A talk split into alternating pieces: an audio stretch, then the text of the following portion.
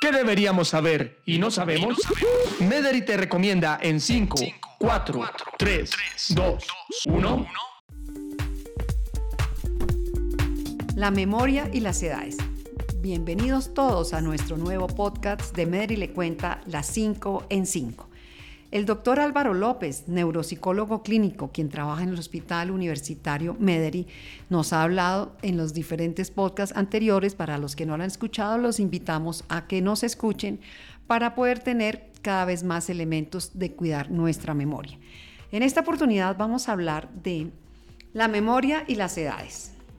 Y vamos a tocar un tema que realmente los que somos padres podemos sentirnos un poco cómplices de unos fallos de memoria que pueden aparecer durante el desarrollo de nuestra vida y es que esos aparaticos que nos han salvado la vida, pero también nos la complican, el uso de los celulares en los niños, doctor, puede afectar la memoria desde el desarrollo temprano del cerebro?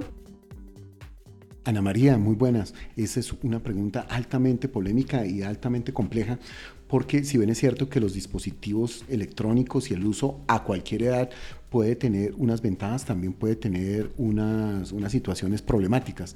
La idea yo creo que lo primero es ya reconocer que esos dispositivos hacen parte de nuestra cotidianidad a la edad que sea. Y la meta, ya como nosotros como sociedad, como humanos, es establecer una relación saludable con la tecnología a través de estos instrumentos. Y la idea es que propongamos que estos dispositivos son herramientas de aprendizaje y posibilitan que nosotros tengamos unos comportamientos para nuestra cognición que no comprometan y no redunden en unas dificultades futuras. Pero puede afectar la memoria, el desarrollo cognitivo de un niño desde tan temprana edad para que realmente se desarrolle bien y no tenga problemas a futuro con la memoria?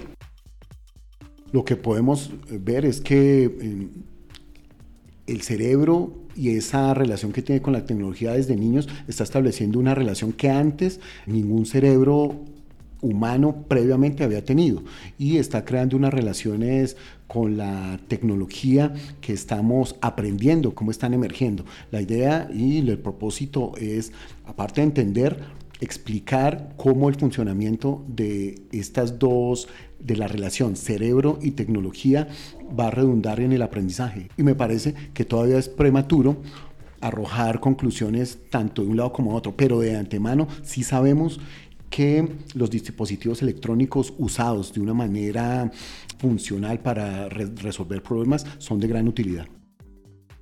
Doctor, entonces podemos decir, escuchando lo que nos acaba de contar, el uso racional de los celulares puede volver perezoso el cerebro y afecta la memoria?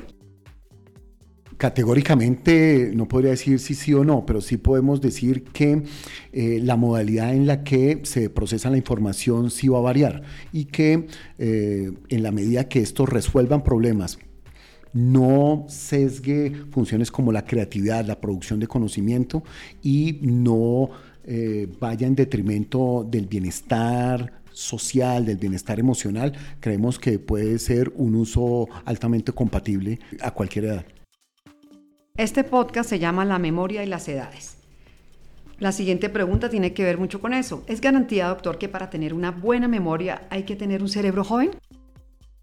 No necesariamente. Hay personas longevas que tienen una capacidad de memoria, una capacidad amnésica brillante. Y jóvenes que tienen muchas dificultades para el aprendizaje, para retener y evocar la información. ¿Entre más viejo, más olvidadizo? No necesariamente. Sabemos que así como envejece el pulmón envejece el corazón, también el cerebro lo hace, pero no redunda necesariamente en una patología.